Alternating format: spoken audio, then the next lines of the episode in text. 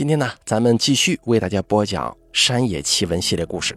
本故事节选自天涯论坛楼主旷野孤行客。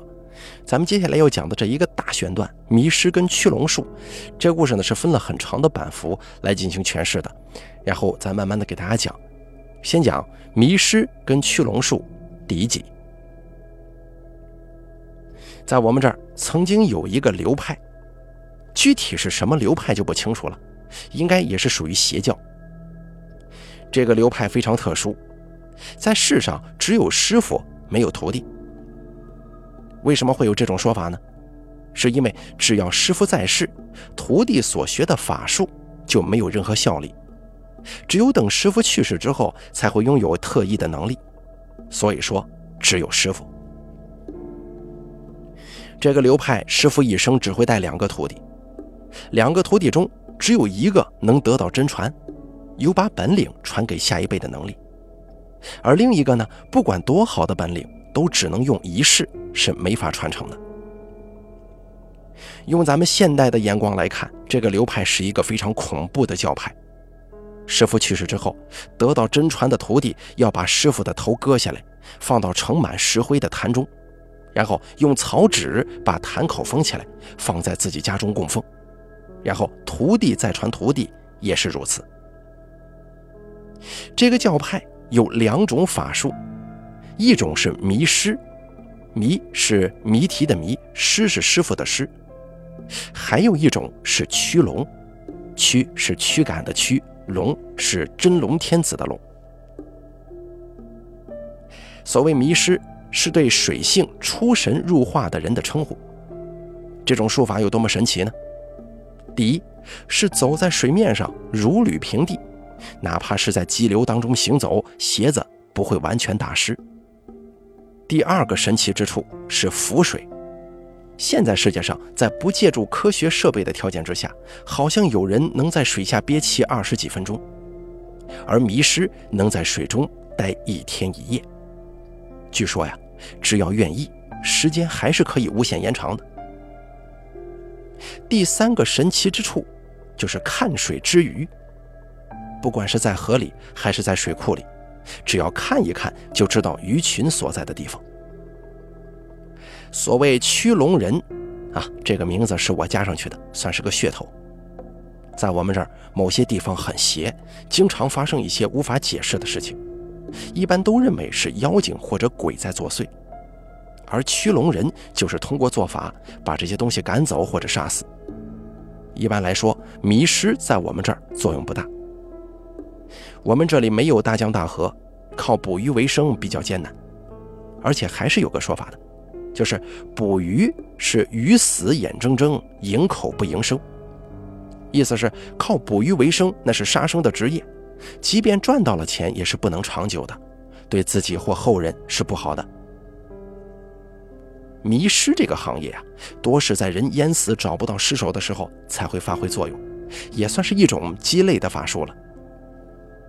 这种法术之所以能够传承下来，是因为迷失要给驱龙人打旗，打是殴打的打，旗是旗帜的旗。打旗在我们这里的方言当中啊，有宣传渲染的意思。驱龙机会少，有时候不显显道义，别人不信呢。学迷失的人在性格方面，用我们这儿的话来说，就是要会冲冲打打，啊，有点本事，好显摆，有点自大，只有这样的人才能显出道义来。学驱龙术的人又完全相反，这种人城府要深，不会多说一句话，做事很稳重，也是极为谨慎。另外，在外貌上也有要求，长得太斯文啊、俊美的人是学不了的。只有那些长得二五八，就是比较丑的那才行。至于为什么，就不得而知了。咱们呀，先讲讲迷失的故事吧。咱们现在要说的这个迷失，他姓王，极其好玩，人也有趣。他很会唱三角班，声音很好，记忆力很强。本来是唱小生的料，但是因为长得太丑，甚至有点猥琐。唱小生，在形象上跟传统的才子佳人相距太远，压不住阵呢。因此呢，只能演那些丑角也就是专门负责插科打诨的角色。算是不幸中万幸吧。我们这三角班唱的老戏，不管是正剧还是悲剧，大多有搞笑情节作为过场，喜剧就更不用说了。所以这个丑角呢，戏份还比较重。这位王丑角还真演出了一些名堂呢。在一个时期，他也算是个名人。看戏的都知道啊，北路也就是市的北部有个王丑角，这个人还是比较出名的。正所谓戏如人生，人生如戏。王丑角台上演的是荒诞不羁的角色。在生活当中，他自己又是这样的人物。这个世界上最悲剧的人物是没有出名的幽默大师，大家都乐意跟他们交谈，但是从内心上来说，又对其极为不屑。王丑角对此也是心知肚明，只不过世上就怕“无所谓”这三个字。你笑我疯癫，我无所谓，你能奈我何呢？王丑角唱戏唱得好。多少有点是依靠他的外貌。试想啊，如果宋小宝有霍建华的外表，他往台上一站，能有那么强烈的喜剧效果吗？王丑角最擅长的事儿是读祭文，这一点呢，大家公认他有本事，那是真有本事。我们这里人出葬之前有一个仪式，就是死者的后背跪在灵前，聆听祭文。而祭文的内容多是陈述死者生前对跪在灵前后辈的恩惠，也就是生活中的点点滴滴。读祭文应该叫写读祭文，人死之后由死者后辈口述，读祭文的人据此写成韵文。我们这里的人说，王丑角这一生一世嘻哈大笑，没个正经，只有两件事做得特别端正，一个是写字。毛笔字，不管是大字还是小字，都是工工整整，非常漂亮。不过呢，我没有见过王丑角的字，也不懂书法。我们这里的一个道士，他的字我见过，感觉很好。但是有些老人就说，那个道士的字还挨不了王丑角的轻呢。什么意思？就是差了还不知道多少。我想，王丑角的字应该是不会差。第二个是读祭文，读祭文是有固定的程式的，识字的人练一练都能掌握。那么怎么判断水平的高低呢？就是听灵前的哭声。有些人读起来甚至会让下头的人发笑啊。再说了，死亡是一件严肃的事儿，也是一件平常的事儿，不是至亲，很多时候其实并不伤悲。可是王丑角在灵前一站，往往一句。我的某某，也就是生人对死者的称呼。我的某某，哎，怎么，哎呀，我的某某呀！咱别说是跪着的人了，就是旁边的人心中都会有悲凉感。读到高潮部分，那是声泪俱下，感觉死的人是他父母一般。而一边看热闹的都受不了这种气氛，往往会选择离开。王丑角念祭文，一定会让人痛哭流涕。经常会出现这样的情况，死者的女儿们经王丑角这么一番气诉，情绪不能自控，有的拦住棺材不让出门，有的哭得晕倒了，还有的闹着非得跟着去死，啊，如是种种，咱们就不再赘述了。在那个年代，我们这儿有个说法，不孝的人死了父母是不敢请他读祭文的，你就看看人家这个本事厉不厉害吧。他就是这样一个人，真真假假，假假真真，似傻似狂，似狂似傻。不管怎么说吧，他在大家心目当中啊，不正经的时间远远超过正经的时间。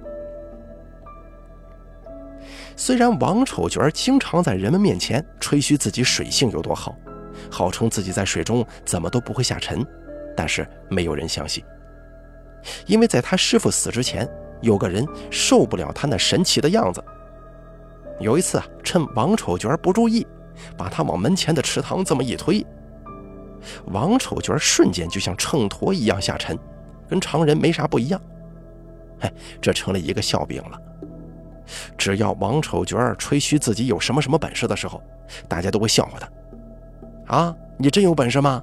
听说你掉到水中沉到底儿了啊？王丑角也经常辩解：“那是我师傅还没死呢。”有人就笑话他：“嘿，你师傅没死，你是没办法。现如今你师傅死了，你沉到水里，你师傅肯定会带你去投胎的。”让王丑角出名的是一次在河中抓鱼。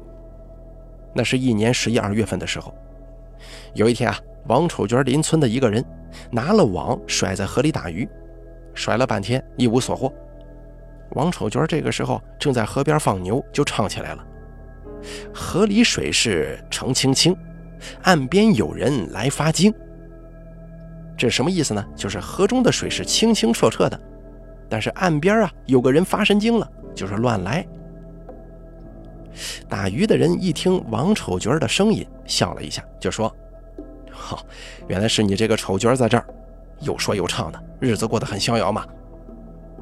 啊，王丑角呢又笑起来了。他说：“这日子是苦似黄连，辣似姜，没钱没米，我心发慌。”唱完之后又问：“而今这样的日子还打得到鱼吗？”打鱼的这个人呢也算是个孝子，他父亲早死，只有一个老母亲，母亲十几年前就中风瘫痪了。一直是由他来照顾，端屎端尿，从来没什么怨言。因为这原因，三十几了还没娶老婆。听了王丑角的话，这个打鱼的人呢叹了口气：“哎呀，我娘老子也怕是作死。这几天总吵着我说要吃鲤鱼，这时节了，我上哪儿去给他打鲤鱼去？什么意思？就是他娘呢也怕是出现了临死前的征兆。”这几天呢不正常，老是缠着他要这个鲤鱼吃。这个时节了，上哪儿去摸呀？王丑娟就说：“你屋门口那么大口池塘，到那儿打两条方便呢。”打鱼的人就说：“我打了，哪里晓得他吃了一口就说泥腥气太重，吃不得，非得吃河里的。这几十岁的老娘真是拿他没办法呀。”王丑娟一听就说。我看你平常一个硬柴狗样吼吼叫，还有这份良心吗？就是说，我看你平常啊，你这人脾气比较急躁，你还有这份孝心呢，真是不得了。打鱼的人说：“嗨，什么孝心不孝心的，那是自己亲娘，没办法。”王丑角一下来了精神，就说：“行，我来帮你搞几条鲤鱼给你娘吃。”打鱼的人笑了，就说。嘿，我听说你掉进水中就沉到底儿了啊！你还能有这本事呀？王丑娟说：“你别听他们乱讲，装鱼的东西你带了多少过来？”这口气也忒大了。打鱼的人笑了笑，提了提网子，一边走一边说：“行了，你唱你的戏，我打我的鱼吧，别闹了。”王丑娟一听不干了，把打鱼的人一拉：“哎，你今天就给我站在这儿！”省得那些胡说八道的人每天骂我吹牛皮。话刚说完，衣服也没脱，直接往河里一跳，一下子没影了。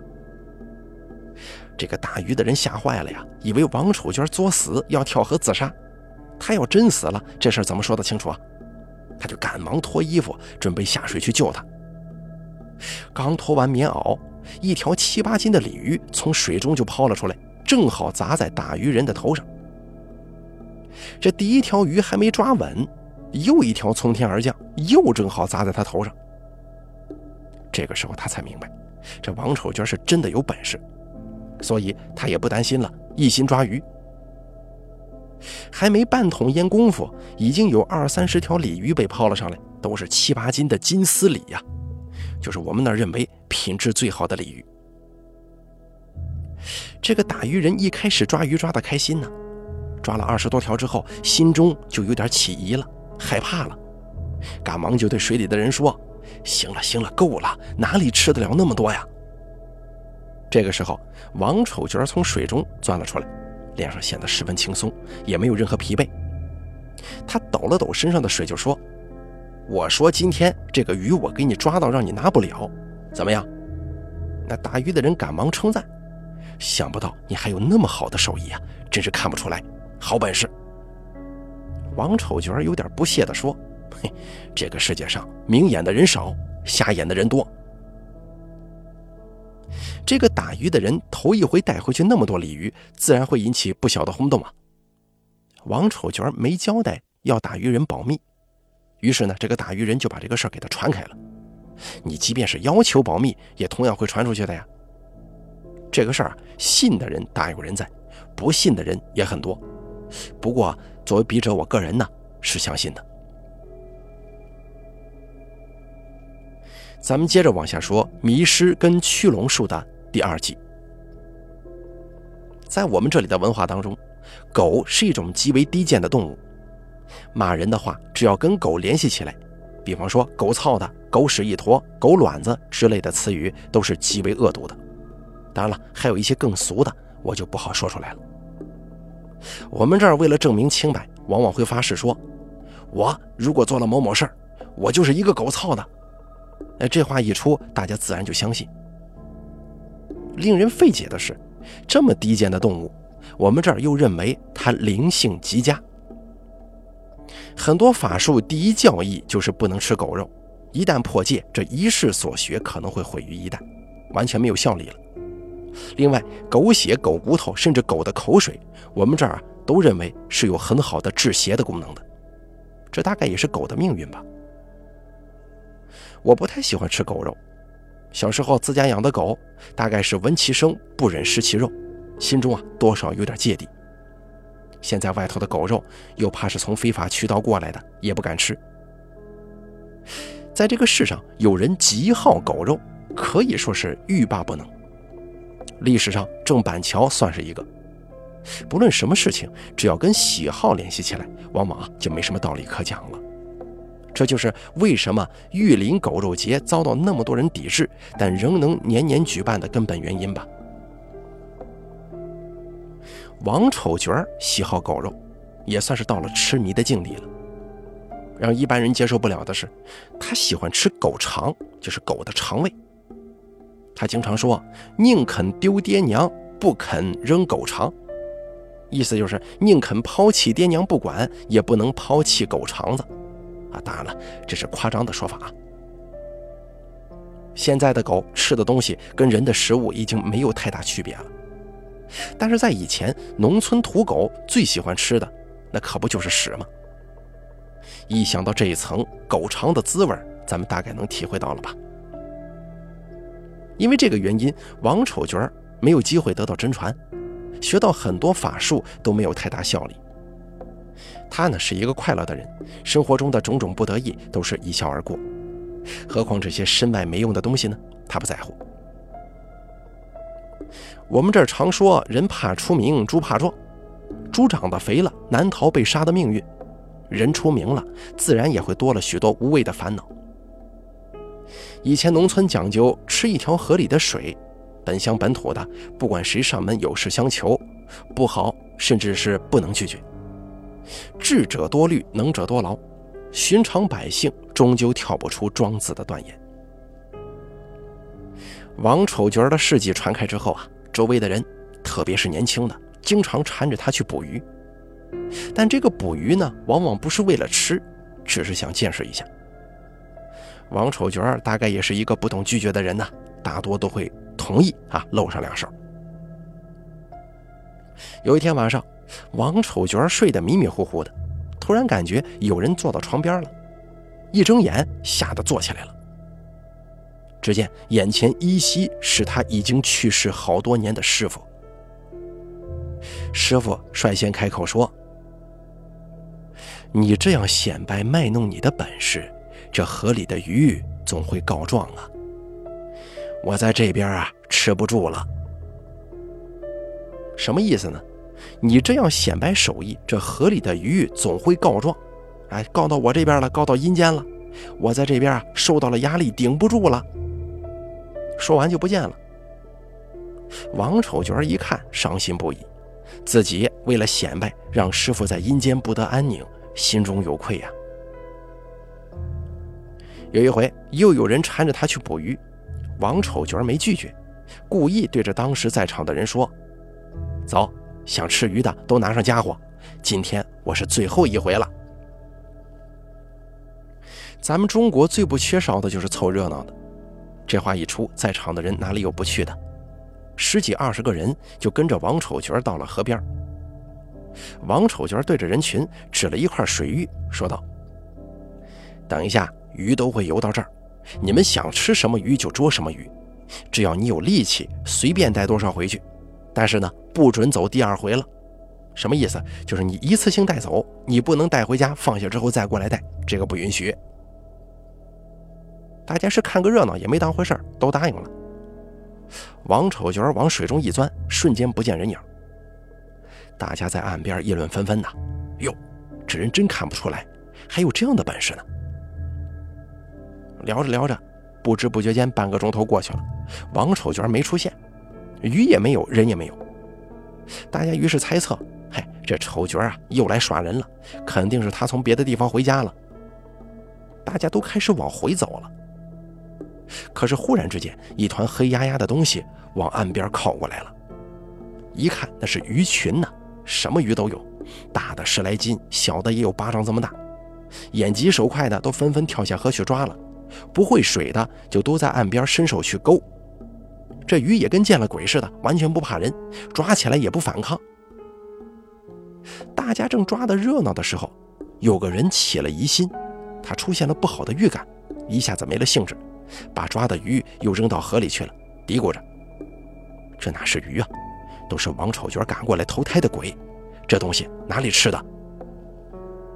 大家一听觉得有道理，都把抓来的鱼纷纷扔回河中。有几个胆子大的，心中也是有点害怕，只敢留这么一两条在手里。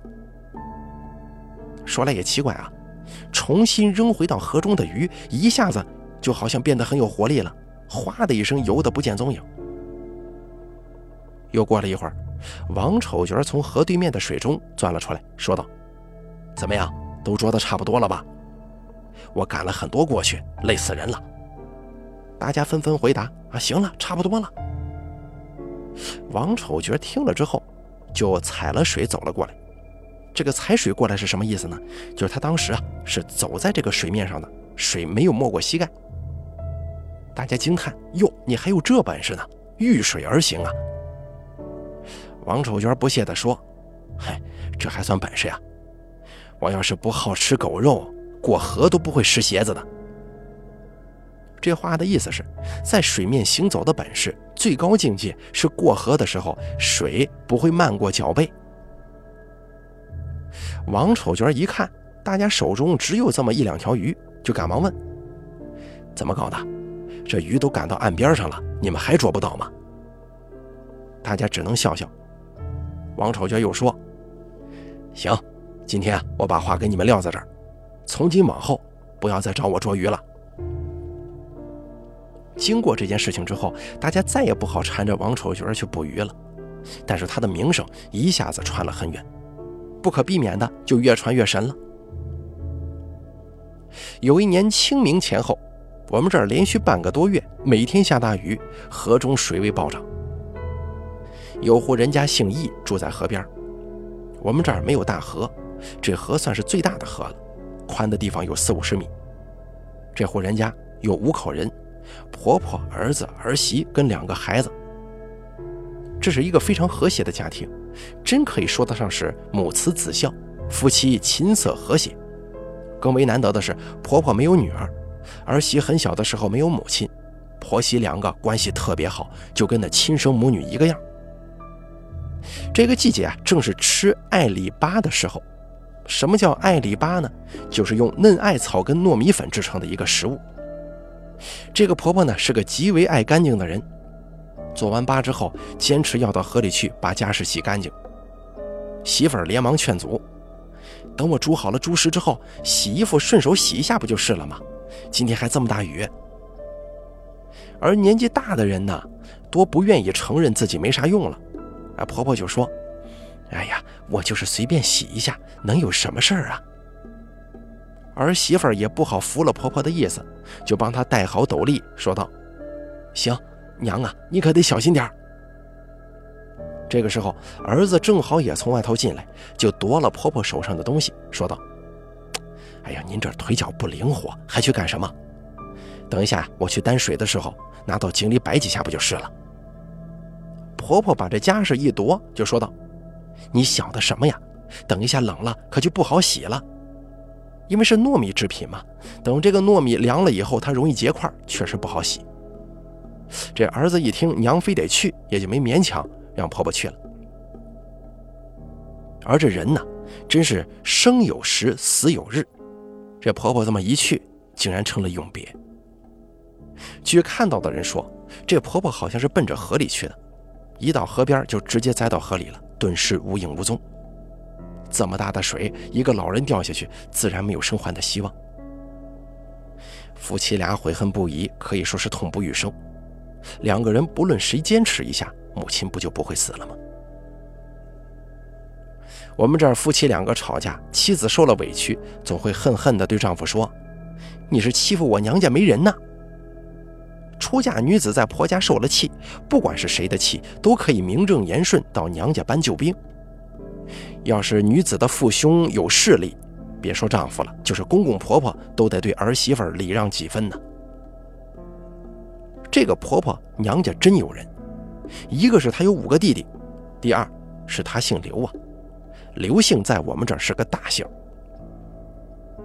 婆婆的五个弟弟都是受了姐姐恩惠的，婆婆母亲去世的时候，她四弟还站不稳，只能在地上爬，年龄小啊，五弟还在怀抱当中，两个弟弟可都是她抚养大的。婆婆年轻的时候长得非常漂亮，喜欢她的人很多。本来她有情投意合的意中人，是一个长得非常英俊的后生。可惜的是，后生家境不富裕，婆婆的几个弟弟都大了，讨老婆需要钱，无奈只能含着眼泪嫁给镇上一个开店铺的男人。这个男的吧，腿有点瘸，家里有点积蓄，但是人家也没逼迫这个婆婆非得嫁给他不可，这个是没有的。你看，姐姐为了这个家牺牲至此。五个弟弟向来都是把这个姐姐当亲生母亲来对待。一听见姐姐掉到水中淹死了，连尸首都找不到，五个几十岁的人聚在一块那是哭起来没完没了。哭完之后，着急了能着急的人，怒气冲冲的冲到外甥家去问罪呀。我们这儿风俗是，女子去世，娘家的人没事都得挑几根刺儿出来。更何况是大风大雨要娘老子去河边洗东西，你这是摆明了让他去死，这还得了吗？母亲去世，舅舅奔丧，外甥是要下跪迎接的。有几个舅舅中，老四脾气最急，一见外甥跪在雨中，气不打一处来。这人都死了，跪在地上有什么用啊？冲上去就是一脚，并且一边哭一边骂：“你们身上还有一点点人气吗？”啊，狠得下来这心呐！啊，外甥夫妻不敢反抗，也不辩解，只是趴在地上哭。而几个舅爷呢，知道外甥向来孝顺，发生这样的事儿，实际上也怪不了谁，只能说是命。这人呢，不管怎么死的，都讲究入土为安。现在婆婆连尸首都找不到，怎么不叫人伤心呢？命该如此，你又能怎么办？异姓在我们这儿也算是大姓，现在婆婆娘家出动了这么多人，异家自然也要派长辈负责接洽处理。娘家人提出太过分的要求，外甥自然也不好有异议，需要有人出面说话呀。婆婆的这几个弟弟也都是讲道理的人，听了外甥陈述事情经过，心中的怨气自然就没有了。啊，本来也没多少。双方派人沿着河岸找了几天，都没见踪影。人死不能复生，每日派这么多人寻找，把外甥家呀搞穷了，这又有什么意义呢？于是外甥的大舅舅，也就是主持的人，跟异性就是个辈分比较高的、说得上话的人就商量，用棺材装了婆婆平时穿的衣服上山下葬。外甥的五舅舅，母亲当年死的时候还不会吃饭，他父亲没有抚养他的意思，打算让他自生自灭。是他姐姐今天帮这个纳鞋垫明天帮那个宰菜，讨了鸡蛋，每天用米汤冲了之后喂他，才让他挺过来的。这个时候知道哥哥是这种打算，心如刀绞啊，就哭着跪在哥哥面前哀求：“老大，你帮外甥打算，我没什么话说。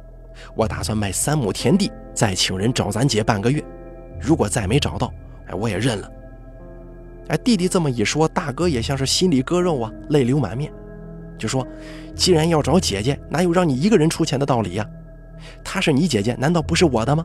咱们几个兄弟先凑凑，不够再说。”说完，召集了几兄弟，在门前的晒谷场合计要请多少人，要花多少钱。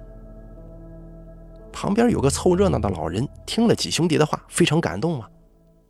兄弟姐妹小时候多是相亲相爱，等父母一去世，各自为家，关系就会大大疏远，甚至有反目成仇的。可是你看，人家这几兄弟这么大年纪了，还能记得姐姐的恩情，实在难得。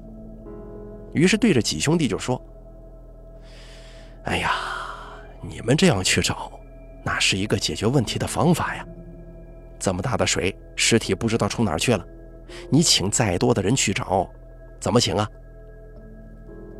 几兄弟一听都皱了眉头，老大叹了口气：“这有什么办法呀？我们就这一个姐姐，现如今只有尽一下人事，求个心安呢。”这个凑热闹的老人犹豫了一下，就说：“你过来，我帮你指条明路。你们如果有本事把王丑角请来，这个事儿啊，恐怕就好办了。”这几个兄弟也都听过王丑角的事迹。如梦方醒，赶忙叫外甥准备好轿子，就是新娘子出嫁时坐的那个轿子，央求老人带路，连夜去请他。要知道有七八十里路程啊。而王丑角这边啊，当天晚上翻来覆去睡不着，他老婆就骂他：“你干什么？你怎么总在床上翻来覆去的？”王丑角笑了笑：“嘿，我明天就有轿子坐了，这辈子我还没坐过轿子。”不知道是个啥滋味啊！王丑角的老婆就讽刺他：“就你还有本事坐轿子？你去抬轿子，人家都嫌你瘦啊！”王丑角也不反驳，唱起来了：“落石落的酒，今碰到桌屠夫酒。”这歌词大意就是要饭要了很长时间，哎，终于时来运转了，遇上了屠夫办酒席。第二天起床的时候，王丑角就吩咐他老婆：“快去煮面，多煮一点。”他老婆觉得他发神经，就顶了一句嘴：“多煮点，到底煮几个人吃的？”王丑角笑了笑说：“嗨，四个抬轿子的，一个来说话的，一个带路的，你说有几个人呢？”对于这样没影的事儿，他老婆自然不信，更不会去煮什么面。王丑角说了一句。你不去，我去。他还真去厨房煮面了。面还没熟，那个凑热闹的老人呢，就把这个人给带上门来了。外甥的五舅正要开口说明来意，这王丑角把手一摆，就说：“行了，别说了。你们找我有什么事儿我都知道，不用说。